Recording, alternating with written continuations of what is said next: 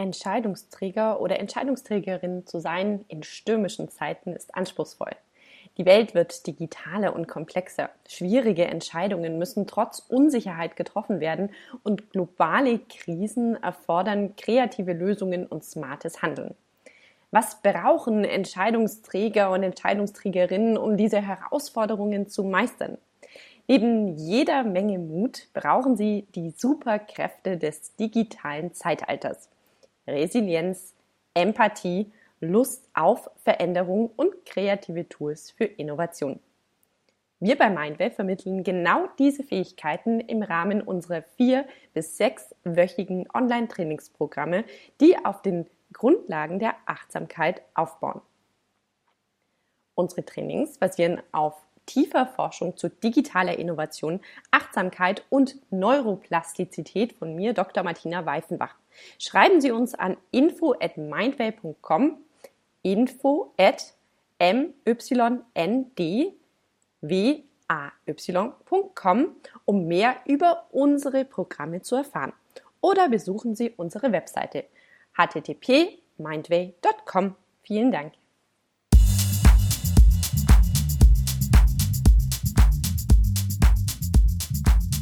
Ja, dann ähm, vielen, vielen Dank, äh, Frau Strack-Zimmermann, Marie-Agnes Strack-Zimmermann. Sie sind äh, eine deutsche Politikerin der FDP.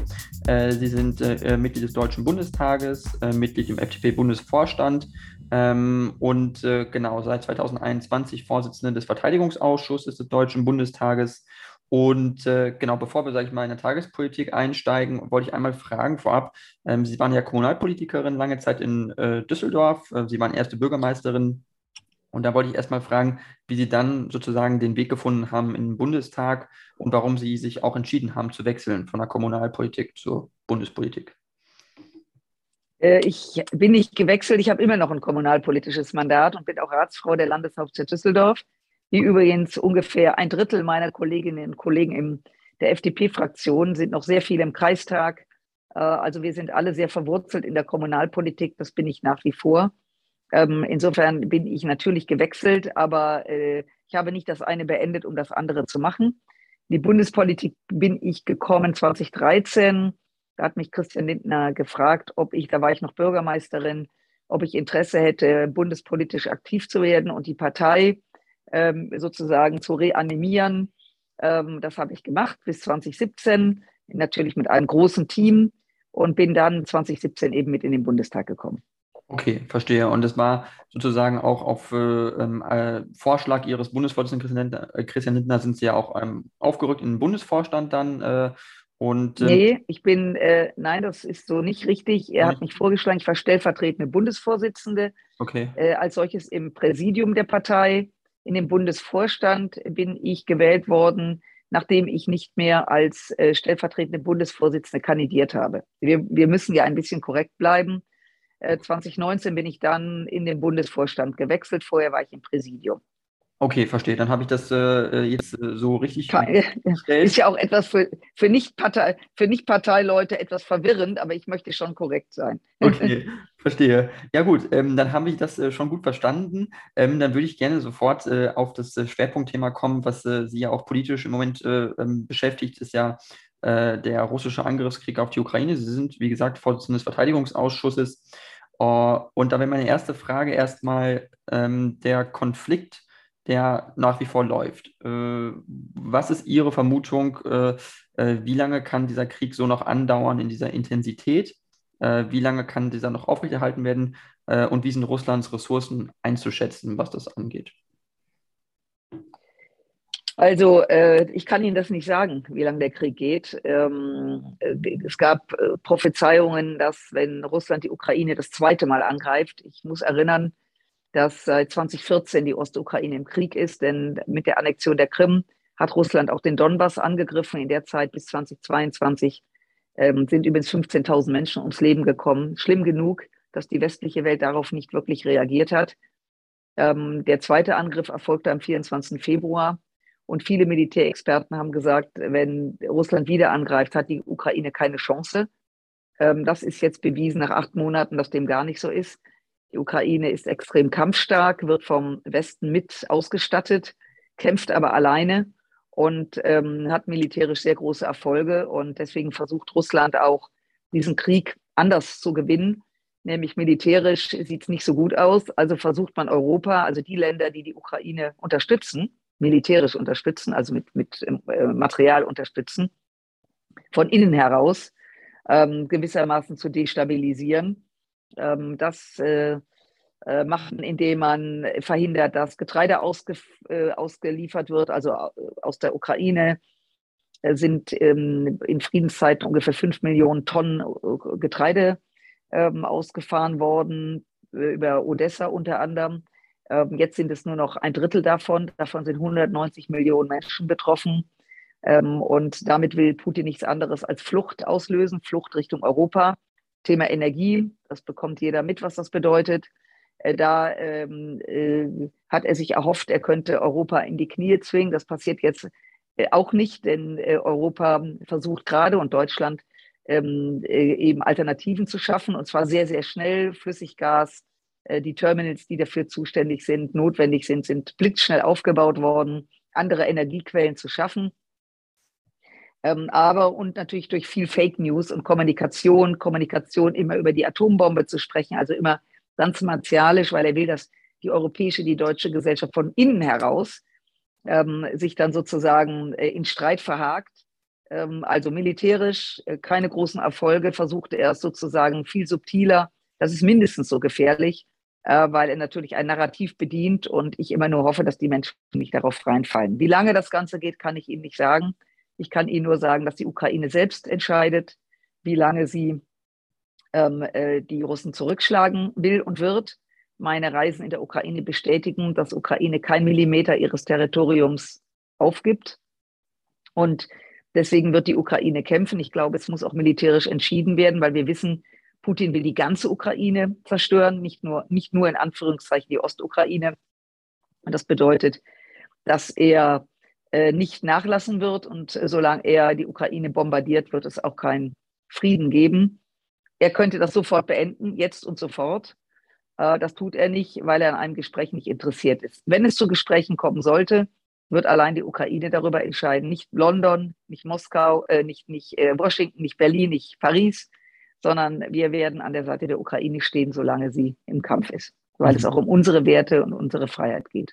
Mhm. Äh, das ist deutlich geworden. Ähm, äh, dann würde ich aber trotzdem nochmal nachhaken wollen, äh, was jetzt flächendeckende Angriffe auf die Ukraine äh, angeht. Das hatten wir jetzt gesehen letzte Woche. Da hatte Russland als eine Art Vergeltungsschlag für den Angriff auf die äh, Kertschbrücke auf der Krim, die die Ukraine ja zerstört hat, ähm, erfolgreich äh, flächendeckend die Ukraine angegriffen. In Kiew sind Raketen eingeschlagen, in anderen großen Städten, auch im Westen, in Lviv zum Beispiel. Ähm, dennoch ist es ja so, dass es extrem kostenintensiv ist, ressourcenintensiv für Russland, solche ähm, ja, Angriffe dauerhaft fortzuführen. Das heißt, äh, ist man äh, auch der Meinung, auch vielleicht im Verteidigungsausschuss, dass Russland seine Arsenale vielleicht demnächst auch schon leer geschossen haben könnte, dass es gar nicht mehr möglich ist, in dieser in diesem, ja, in dieser Intensität den Krieg fortzuführen? Das kann ich Ihnen nicht beantworten, ähm, weil ich Dinge erfahre, die ich nicht in einem Post, äh, Podcast mitteile. Da bitte ich um Verständnis. Es geht ja um die Sicherheit von der Ukraine und unserer Sicherheit. Ähm, aber dass die russische Armee ähm, sehr gefordert ist und nicht damit gerechnet hat, acht Monate zu, zu kämpfen, davon können Sie ausgehen.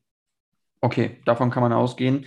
Ähm, nächste Frage wäre, wie ist der Frontverlauf einzuschätzen? Also ist demnächst zum Beispiel mit weiteren Vorstößen der Ukrainer im Norden und im Süden bei Cherson zum Beispiel zu rechnen? Oder gehen Sie davon aus, dass es da keine weitere äh, oder keine Offensive unmittelbar bevorsteht? Das kann ich Ihnen auch nicht beantworten, weil ich werde in einem Podcast ähm, nicht darüber sprechen, was die Ukraine vorhat, nicht vorhat oder demnächst zu tun hat. Mhm. Äh, Sie können davon ausgehen, dass wir, wenn wir uns hier unterhalten, dass da auch Leute mithören, die sehr interessiert an dieser Antwort wären. Und deswegen bedauere ich, dass ich da auch keine Antwort zu geben kann. Okay, also Sie sind auf jeden Fall da äh, zurückhaltend, was das angeht.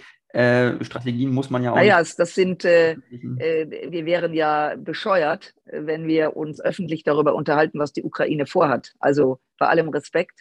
Wir mhm. reden ja schon sehr viel über den Krieg. Äh, es ist auch sehr transparent, was wir für Waffen liefern. Schon das ist ja grenzwertig.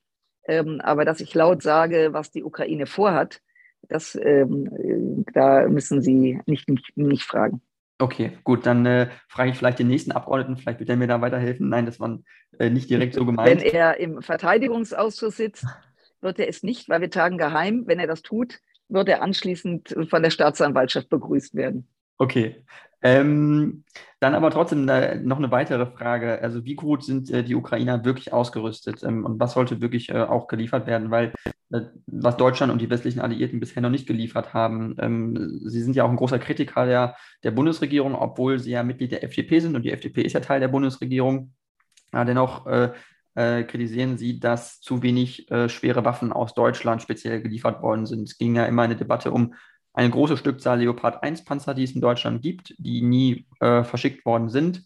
Wie stehen Sie dazu? Sollte das nach wie vor geschehen oder? Also, ja, also äh, von Leopard 1 Panzern war nie die Rede. Ich versuche das mal einzusortieren, weil ich glaube, das ist auch viel Fake News, die durch das Land wabern. Äh, die Bundesregierung hat sehr spät angefangen, äh, Waffen zu liefern, hat sehr früh angefangen, Material zu liefern, wie Schutzwesten, wie Helme, wie entsprechende EPA, also bestimmte Lebensmittel, Benzin und so weiter. Das, was man auch braucht, um erfolgreich in einem Kampf zu sein. Schwere Waffen wurden erst ab Mai geliefert. Äh, die berühmtesten ist die Panzerhaubitze 2000, gemeinsam mit den Niederländern. Die wurden jetzt auch mehrmals weitere geliefert.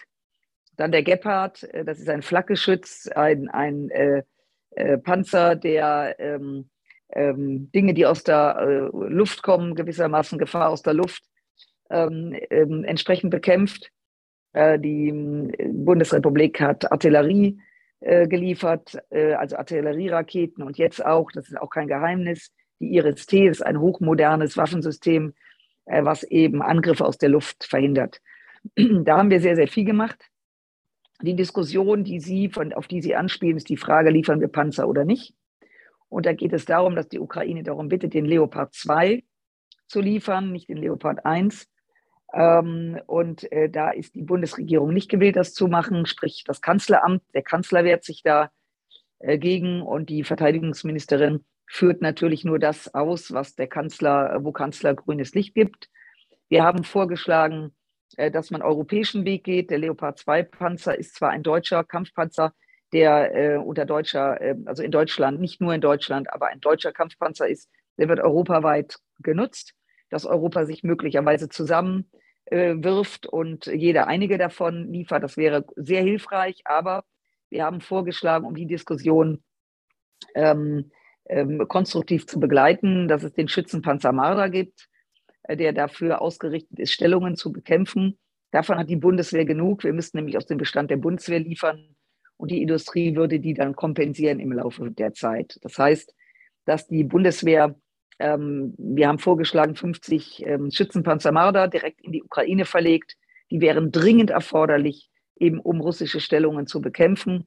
Und da gibt es, äh, auf, was dieses System betrifft, da gibt es Diskussionen. Da lassen wir aber nicht nach. Es wäre ein weiteres Asset, um mal das sozusagen, was der Ukraine sehr helfen würde. Okay, also Sie sagen zunächst, äh, Schützenpanzer Marder hat Priorität und Schützen, äh, genau. Leopard ist nicht. Äh, Könnte man europäisch machen. Könnte man europäisch machen, okay. Ja. Also ähm, ich muss dazu sagen, die Diskussion ähm, hat sich sehr verselbstständigt, weil immer wieder seitens des Kanzleramtes Gründe genannt worden sind, warum Deutschland das nicht liefern kann. Äh, alle Gründe sind keine Gründe. Die ukrainischen Soldaten kann man sehr schnell ausbilden. Das haben wir bei der Panzerhaubitze und den anderen Systemen gemerkt. Ähm, die, das Argument, dass ein deutscher Panzer nicht einem russischen begegnen sollte, ist auch äh, Unsinn, weil es geht ja um die Hardware. Im Panzer sitzen ukrainische Soldaten, keine Deutschen. Und ähm, das ist eine, ein, ein Gerät, was letztendlich egal ist, woher es kommt. Es ist aber ein moderner Panzer und insofern wäre das extrem hilfreich. Und wir werden weiter, was das betrifft, nicht nachlassen, weil es ein zusätzliches Mittel wäre, äh, um die Angriffe der Russen zu minimieren. Okay. Ähm, wie bewerten Sie die aktuelle Entwicklung, die wir auf der anderen Seite des äh, Atlantiks sehen? Äh, wir sehen es in den USA. Äh, es gibt äh, sowohl sehr konservative Teile der Republikaner als auch linke Teile der Demokraten, äh, die mehr und mehr Waffenlieferungen in Frage stellen, ähm, äh, was jetzt Milliardenzuwendungen der USA zur Ukraine angeht. Da gab es auch kürzlich einen Brief von demokratischen Abgeordneten verfasst. Der wurde zwar jetzt wieder zurückgezogen, so wie ich das verstanden habe, aber im Kern stand da drin, dass ähm, diese Milliardenhilfen der USA überdacht werden sollten in Zeiten von wirtschaftlicher Krise, Rezession, ähm, sinkenden Steuereinnahmen. Also wie sehen, wie kritisch sehen Sie das, wenn, wenn die USA ähm, ja, nachlassen sollten in der Lieferung, weil sie ja wesentlicher Unterstützer der Ukraine sind, wenn man mal äh, ehrlich ist? Also bisher haben die Demokraten und die Republikaner zusammengehalten. Joe Biden hat alles, was er bisher gemacht hat, mit Unterstützung beider Häuser gemacht und beider Parteien. Äh, wie das weitergeht, das kann ich nicht beurteilen, das kann ich auch nicht kommentieren. Das ist natürlich ein Prozess, den die Amerikaner letztlich unter sich ausmachen. Tatsache ist, dass die Amerikaner extrem hilfreich sind, dass wir auch als Europäer ihnen dankbar sein können, äh, dass sie sich so engagieren mit Hightech und mit ähm, finanziellen Mitteln. Und insofern warten wir mal ab. Ähm, aber äh, wie gesagt, ich kenne diese einzelnen Briefe nicht, aber der Kongress ist sehr groß und da muss man einfach schauen, wie sich das weiterentwickelt. Tatsache ist, dass Europa, 37 Länder und andere NATO-Staaten eben liefern und nicht nur wir, sondern auch die ganze westliche Welt auf der anderen Seite der Erdkugel, wie Australien, wie Neuseeland, Japan, Südkorea, alles Länder, die sehr engagiert sind, weil es auch um ihre freien Werte, westlichen Werte geht. Insofern es sind viele, viele Länder beteiligt, die Ukraine zu unterstützen. Und das werden wir auch in Zukunft tun. Aber jetzt über einzelne Länder zu sprechen, wie ich das sehe, das steht mir nicht zu. Ich bin deutsche Abgeordnete und mein Ansinnen und das meiner Kollegen ist, dass wir, die deutsche Bundesregierung, allen voran den Kanzler und seine Berater dazu bringen, noch mehr zu tun, als wir bisher getan haben. Mhm.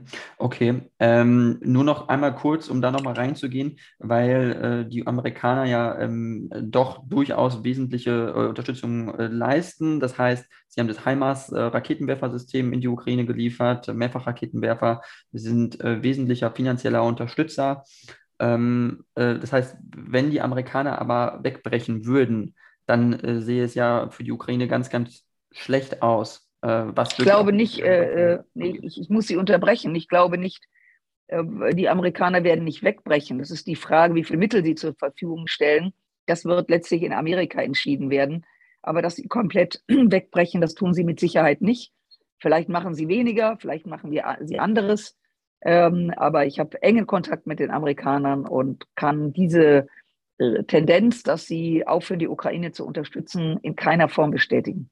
Okay, okay, gut. Dann ist das schon mal deutlich geworden. Ähm, ich würde gerne ein bisschen den Blick auf Russland richten und zwar äh, die Frage ja. stellen, wie Sie das einschätzen, was äh, eine mögliche Veränderung im politischen System in Russland äh, betrifft, ähm, wie es wirklich darum geht, äh, in der Machtzirkeln Russlands, ob da überhaupt irgendwann mal eine Veränderung möglich wäre äh, oder ob dieses System so statisch ist und so auch voller Angst, dass, dass da kein, kein Akteur gibt, der da ähm, eine Nachfolge Putins auch nur wagen würde, weil aus Angst äh, gemeuchelt zu werden?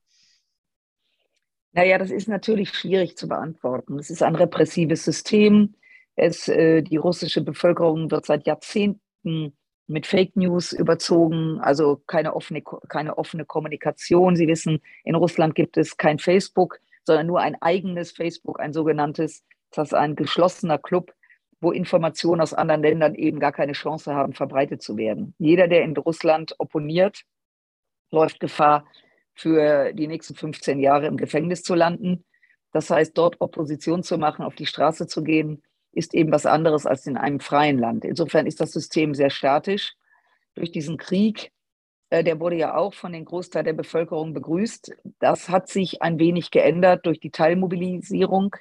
Das heißt, jetzt werden Männer allen Alters ähm, sozusagen von der Straße gefischt, um in einen Krieg zu gehen, in den sie nicht gehen wollen, um in einen Kampf zu gehen, den sie gar nicht gewinnen können, weil sie schlichtweg keine militärische Expertise haben. Und das kommt natürlich in der Bevölkerung jetzt an. Man muss dazu sagen, dass 90 Prozent der Soldaten, die zu Beginn des Krieges oder den Größteil des Krieges eingesetzt wurden, kamen nicht aus Russland, sondern aus Ländern der Russischen Föderation, aus Ländern, die, wo große Armut herrscht, wo junge Männer sich 100 Euro mehr im Monat verdienen wollen und bereit sind, zur Waffe zu greifen, zum Militär zu gehen. Die werden alle zu Tausenden ähm, fallen, die in diesem Krieg. Das zeigt übrigens auch, dass ein Menschenleben in Russland keine Bedeutung hat. Ich gebe Ihnen mal ein Beispiel. Als Russland angegriffen hat, ist der Angriff über Belarus erfolgt. Also die Truppen, die dort stationiert waren, sind aus Weißrussland in die Ukraine eingefallen. Unmittelbar hinter der Grenze liegt das Atomkraftwerk Tschernobyl, äh, was äh, im April 1986, äh, wie wir wissen, ähm, äh, explodiert ist mit all den dramatischen Folgen. Die ganze Region dort ist komplett verseucht und zwar auf ewig. Und trotzdem hat Putin dort tausende Soldaten reingeschickt, die sich in den Wäldern von Tschernobyl eingegraben haben, dort Boden ausgehoben haben und Wasser getrunken haben. Brauche Ihnen nicht zu sagen, was das für die Menschen bedeutet, für die Soldaten, die in diesem verseuchten Gebiet waren. Diejenigen, die wieder zu Hause sind, ähm, können die Uhr danach stellen, dass sie schwer erkranken. Was ich damit sagen will, ist, es zählt kein Menschenleben. Putin schickt alle in diesen Krieg äh, und es ist ihm egal, wer fällt. Äh, das geht so weit, dass wer eben äh, sich ähm, dem Wehrdienst entzieht während des Kampfes, ähm, auch erschossen wird. So, und jetzt komme ich auf Ihre Frage zurück. Äh, letztendlich hofft, hoffen natürlich alle, dass es einen Regimewechsel gibt. Ähm, die Frage ist, wer kommt dann? Äh, wer steht hinter und neben Putin? Ähm, und das kann ich Ihnen heute nicht sagen. Das ist immer die Hoffnung, dass sich in Russland etwas ändert.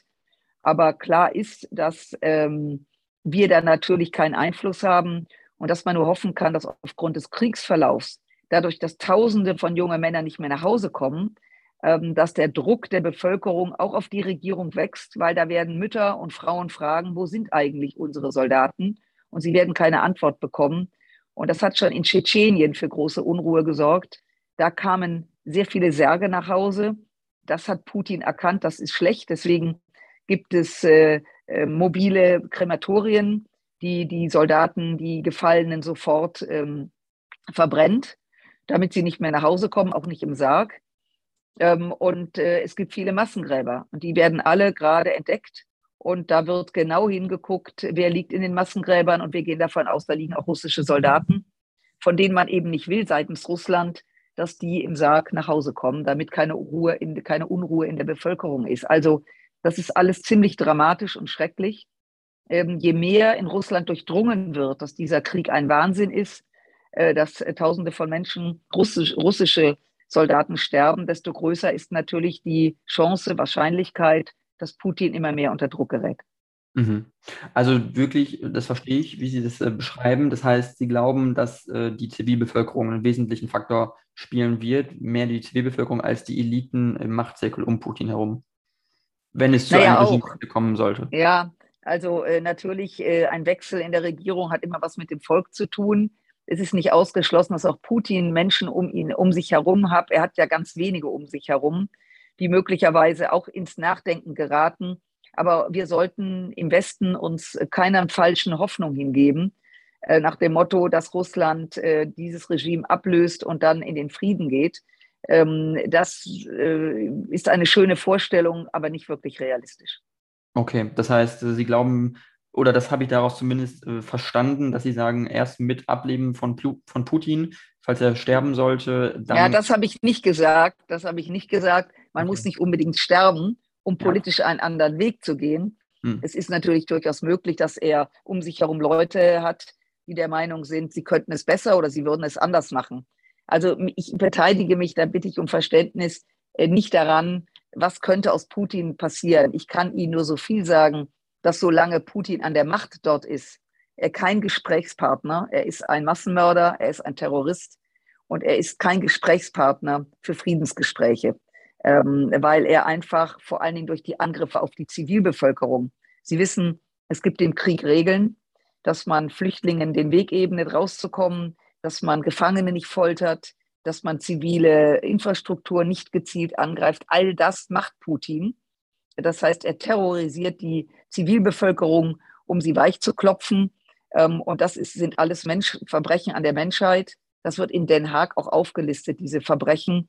Und insofern wird es ein normales Miteinander äh, auf der Welt mit Putin definitiv nicht mehr geben. Mhm. Sie haben es beschrieben, er ist ein Massenmörder, er hat äh, äh, unzählige Menschenleben äh, auf dem Gewissen in der Ukraine, in Syrien, äh, in Tschetschenien, in Afrika. Ähm, Sie sagen, mit diesem Mann kann man nicht mehr verhandeln, äh, auch nicht mehr reden. Äh, äh, was halten Sie von Gerüchten, die es um ihn herum gibt, äh, zu sagen, er sei schwer krank, er habe Krebs, Parkinson hm. oder andere Sachen? Ja. Halten ja. Sie es für stichhaltig und plausibel? Also äh, es ist so, dass, ähm, ich sage es mal so, das ist auch immer so eine Hoffnung, dass man eben glaubt, dass der Despot krank ist und sozusagen das Schicksal ihn dahin rafft.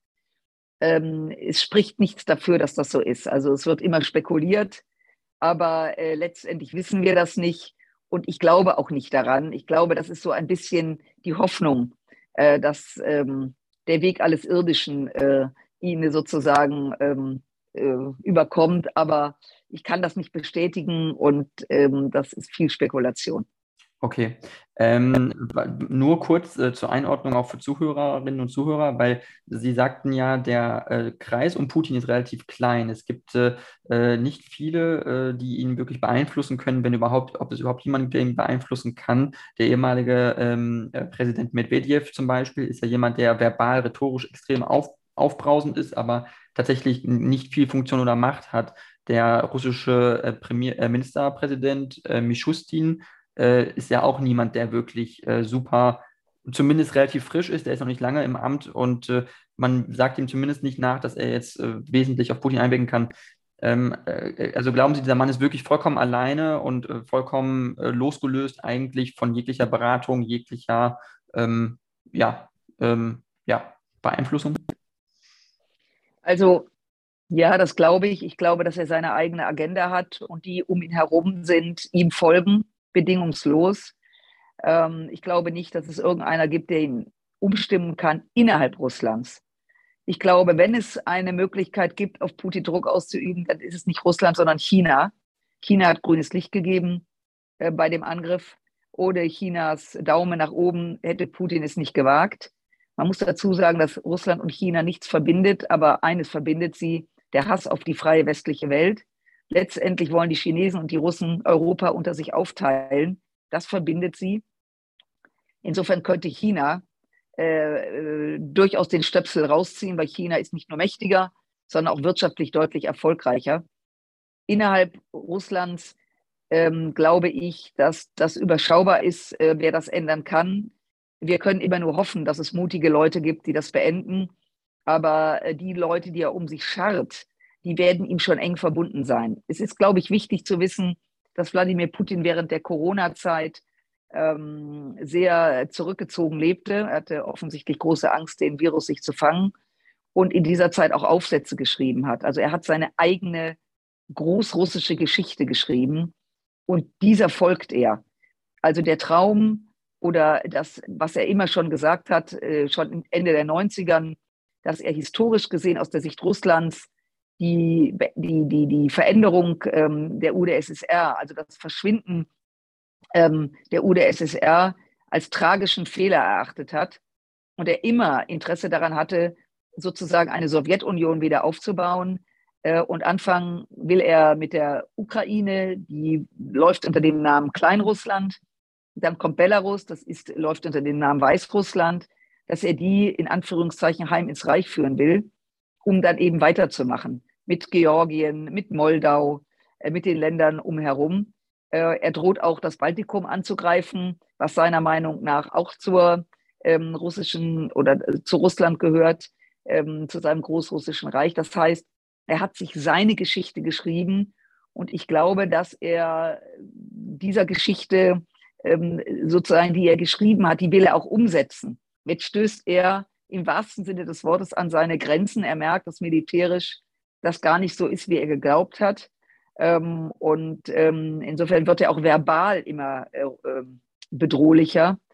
Aber wie gesagt, ich glaube, ich habe jetzt lange geantwortet, weil es eine sehr schwere Frage ist, dass er seine Agenda hat und die auch mit vermutlich sehr vielen Mitteln durchsetzen wird oder versucht durchzusetzen. Okay, verstehe. Ähm, wir haben nur begrenzt Zeit, deswegen kommt die letzte Frage. Äh, Stichwort China hatten Sie angesprochen.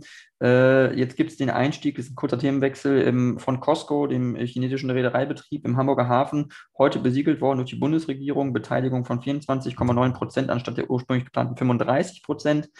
Ähm, Sie haben diesen Einstieg vorab stark kritisiert. Warum? Also ähm, wir wissen seit Jahrzehnten, und da schließe ich auch keine Regierung aus, das sage ich explizit, dass China einen ganz großen Einfluss auf Europa nimmt. Ich sagte es gerade, die Chinesen wollen im Grunde genommen, äh, Sie kennen das Thema Neue Seidenstraße, die in Duisburg endet. Und um erfolgreich zu sein, äh, versuchen sie nicht nur in Afrika, sondern auch in Europa immer mehr äh, Grund und Boden sich anzueignen. Häfen spielen dabei eine ganz, ganz große Rolle. Und äh, der erste Aufschlag ähm, hat China gemacht, indem sie den Hafen Piräus gekauft haben, übrigens zu 100 Prozent. Äh, das haben wir zugelassen.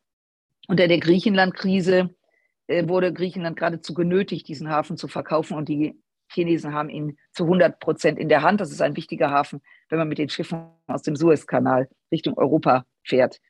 Ähm, sie haben Anteile in Rotterdam, in Antwerpen, in Le Havre, in Marseille, ähm, in Genua, in Triest.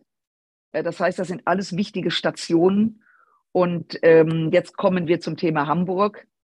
Äh, das ist, wenn wir aus der Lehre der letzten acht Monate sehen, wie abhängig Deutschland und Europa ist von Russland, Thema Energie, dass wir jetzt noch zulassen, dass China neben Duisburg jetzt auch in, in Hamburg investiert. Da geht es nicht um den ganzen Hafen, es geht um einen Containerbereich. Dann ist das hochgefährlich diese 30 Prozent plus, da können Sie nämlich in die Bücher gucken äh, und dann sehen Sie auch, was für Kunden dort sind. Und das machten die nicht als Altruismus, sondern äh, dadurch, dass sie an vielen Häfen beteiligt sind, ähm, werden sie sozusagen ähm, äh, das Ganze so lenken, dass sie ähm, immer einen Mehrwert haben. Und das ist unglaublich gefährlich, weil wir uns inzwischen auch von den Chinesen komplett abhängig machen. Das hat vor einem Jahr wenige offensichtlich interessiert. Es war auch kein Thema in der öffentlichen Debatte, räume ich ein. Aber jetzt unter dem Eindruck dieses Krieges in der Ukraine, dieses Angriffs, müssen wir es anders sehen. Dieser sogenannte Kompromiss, der beinhaltet jetzt, dass sie jetzt so wenig haben, unter 25 Prozent, dass sie nicht in die Bücher gucken können. Aber wir sollten nicht naiv sein. Costco kann dann auch eine andere Firma gründen und die kommen dann und kaufen in ein paar Jahren die nächsten 10 Prozent und dann haben sie Einblick in die Bücher. Also wir warnen davor. Mhm. Äh, wir bedauern das sehr, dass äh, der Kanzler, der ja auch noch ähm, offensichtlich äh, innerlich äh, als regierender Bürgermeister in Hamburg agiert, diesen Schritt geht. Ähm, wieder der Interessen, die Ministerien, es haben in sechs Ministerien gewarnt, es hat in der Nachrichtendienst gewarnt. Ähm, und es ist schon bemerkenswert, ähm, dass er das jetzt so durchsetzen will. Äh, ich glaube, es ist für uns ein Zeichen, dass wir das Außenhandelsgesetz ändern müssen, äh, dass wir hinterfragen müssen, wie können wir das in Zukunft verhindern. Das ist jetzt unsere Aufgabe, weil es kann nicht sein, dass der chinesische Machthaber in Europa eine solche Macht bekommt. Ich könnte Ihnen sehr viel erzählen, allein was auf dem Balkan, wie viele Flughäfen, wie viele Autobahnen den Chinesen gehören. Und auch der Eingriff in den Duisburger Hafen, im kommenden Jahr soll in Duisburg auch ein Terminal für Investitionen von 100 Millionen Euro investiert werden. Das steht jetzt auf der Kippe, auch aufgrund der Diskussion in Hamburg. Genau, ganz kurz nur dazu, weil in Duisburg ist ja China ausgestiegen. Das ist ja so, das sind ja gar nicht mehr Anteilseigner. Costco hat das verkauft, den Anteil. Genau, das hat sich jetzt herausgestellt. Ähm, äh, das ist ja interessant, gerade diese Bewegung zu sehen. Äh, die Frage ist, an wen Costco das verkauft hat. Ähm, das heißt, wer ist da jetzt drin? Ist das äh, welches Unternehmen, welches Land? Also wir müssen Weil ich das verstanden sofort, habe, Duisburg, die Stadt Duisburg. Ja, das heißt, äh, also dass, ähm, die, die, die, die ja. nicht sagen, äh, was sozusagen, warum, was die Gründe waren, aber soweit ich weiß, äh, hat Duisburg die wieder die Anteile übernommen über diesen Hafen. Ja, ich gehe davon aus, Sie haben das gemacht aufgrund der öffentlichen Diskussion, aufgrund eben dieses Gefahrenpotenzials, das würde für die Stadt Duisburg sprechen, dass der Oberbürgermeister, ähm, den ich sehr schätze, äh, der Stadt Duisburg da ähm, in die Eisen gegangen ist. Das ähm, kann man nur sagen, wenn, wenn er das mit äh, initiiert hat, kann man ihm nur gratulieren. Also wir müssen, ich weiß, das ist nicht einfach, weil wir leben auch von einem globalen Markt, gerade in Deutschland. Aber der Kanzler hat ja nicht zu Unrecht am 27. Februar von der Zeitenwende gesprochen. Und Zeitenwende bedeutet natürlich nicht nur die Bundeswehr zu stärken. Zeitenwende bedeutet auch, dass uns klar sein muss, dass ein globaler Markt nicht heißen kann, dass wir unsere Assets ähm, immer mehr international verkaufen, sondern dass wir in Europa, und ich habe da eine sehr europäische Brille auf, keine deutsche, dass wir in Europa uns klar machen müssen, dass wir so nicht weiter handeln können. Wollen wir nicht auch in chinesische Abhängigkeit kommen? Ähm, und wenn wir neben China, äh, neben ähm, den Amerikanern eine eigene ähm, Einflusszone haben wollen, dann muss Europa auf die eigenen Füße fallen und kann keinen Ausverkauf betreiben. Okay, dann äh, Frau Strack-Zimmermann, ich danke Ihnen sehr für das Interview. Ich fand es sehr spannend, äh, äh, sehr schön mit Ihnen gesprochen zu haben. Wenn Sie möchten, können Sie noch zum Abschluss was sagen zu Ihnen, zu Ihrer Partei, äh, Werbung machen wollen. Sehr gern. Die kommende Wahl äh, können Sie gerne jetzt machen. Ja, also erstmal vielen Dank, äh, Herr Fredebold, dass wir ins Gespräch gekommen sind. Ich bitte auch nochmal um Verständnis, dass ich nicht alle Fragen beantworten kann. wenn dieser Krieg einst mal zu Ende sein sollte, dann können wir uns gern darüber unterhalten und dann kann ich auch über Dinge plaudern, über die ich jetzt nicht plaudern kann. Da bitte ich um Verständnis. Äh, ich bin seit 32 Jahren in der FDP. Äh, Sie sagten es äh, am Anfang, dass ich kommunalpolitisch ähm, aktiv war und bin. Das heißt, ähm, dass ich Politik, ich sage das mal von klein auf, gelernt habe, gelernt im Hinblick auf Entscheidungsprozesse, dass Politik immer auch Kompromisse finden. Ähm, das ist die Basis der Politik. Das ist nicht immer schön gerade wenn man in Koalitionen ist. Wir sind jetzt in einer Dreierkonstellation in Berlin. Das macht es noch schwieriger. Dreierkonstellationen sind ja auch im privaten Leben äh, nicht zu empfehlen, wenn ich das mal augenzwinkern sagen darf. Ähm, aber äh, dass man eben Kompromisse findet, ohne Substanz der eigenen Partei zu verlieren, das ist unsere Aufgabe. Wir leben in einer Zeit, das sage ich auch in Ihre Richtung, weil Sie jung sind, die eine Riesenherausforderung ist. Und dass wir natürlich angesichts dieses Krieges, das haben wir, als wir in die Koalition gegangen sind und einen sehr guten Austausch hatten, einen guten Vertrag aufgesetzt haben mit SPD und Grünen, nicht ahnen können, was äh, 80 Tage später passiert. Äh, und insofern ähm, äh, ist das für uns eine neue Herausforderung. Die FDP hat einige Wahlen jetzt verloren. Äh, das ist nicht schön. Ich kenne das leider, diese Höhen und Tiefen. Ich weiß, dass wir viele, sehr viele gute Mandatsträgerinnen und Mandatsträger haben und ich weiß auch, dass ohne eine liberale Partei Deutschland anders aufgestellt wäre. Insofern ringe ich um unsere Stimmen, werbe um unsere Partei und ähm, freue mich deswegen, dass ich auch mit Ihnen ins Gespräch äh, kommen dürfte. Super, dann vielen, vielen Dank und vielleicht bis zum nächsten Mal.